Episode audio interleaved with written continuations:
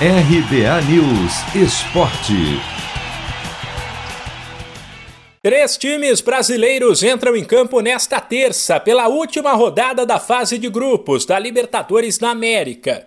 Dois deles numa situação mais tranquila, cientes de que aconteça o que acontecer, estão classificados. Já o outro jogará sob pressão. 7 e 15 da noite no horário de Brasília. O Fluminense, abalado pela perda do título carioca, encara ninguém menos que o River Plate, o bicho papão da Libertadores nos últimos anos, e na Argentina.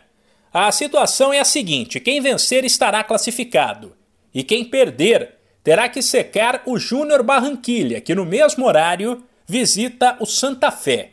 A combinação derrota do Flu e vitória do Júnior elimina o tricolor. Empate do Fluminense e vitória do Júnior leva a decisão da vaga para os critérios de desempate.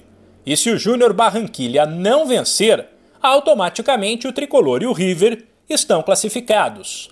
Os outros dois brasileiros que entram em campo nesta terça pela Libertadores jogam em casa e às nove e meia da noite. A missão do São Paulo, ainda de ressaca pelo título paulista, é conquistar o primeiro lugar do grupo o que significa fazer o segundo jogo das oitavas em casa e, teoricamente, contra um rival mais fraco. Para isso acontecer, ele tem que vencer o Sporting Cristal e torcer para que o Racing, na Argentina, no mesmo horário, perca para o Rentistas.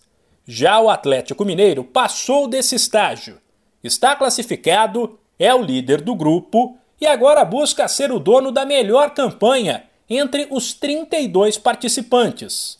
E olha que a missão nem é das mais complicadas. O Galo precisa apenas vencer o modesto Laguaira, da Venezuela. Se isso acontecer, o time vai conquistar 16 dos 18 pontos possíveis na primeira fase. Isso garantiria ao Atlético o direito de fazer a segunda partida das oitavas, das quartas e da semifinal como mandante. De São Paulo, Humberto Ferretti.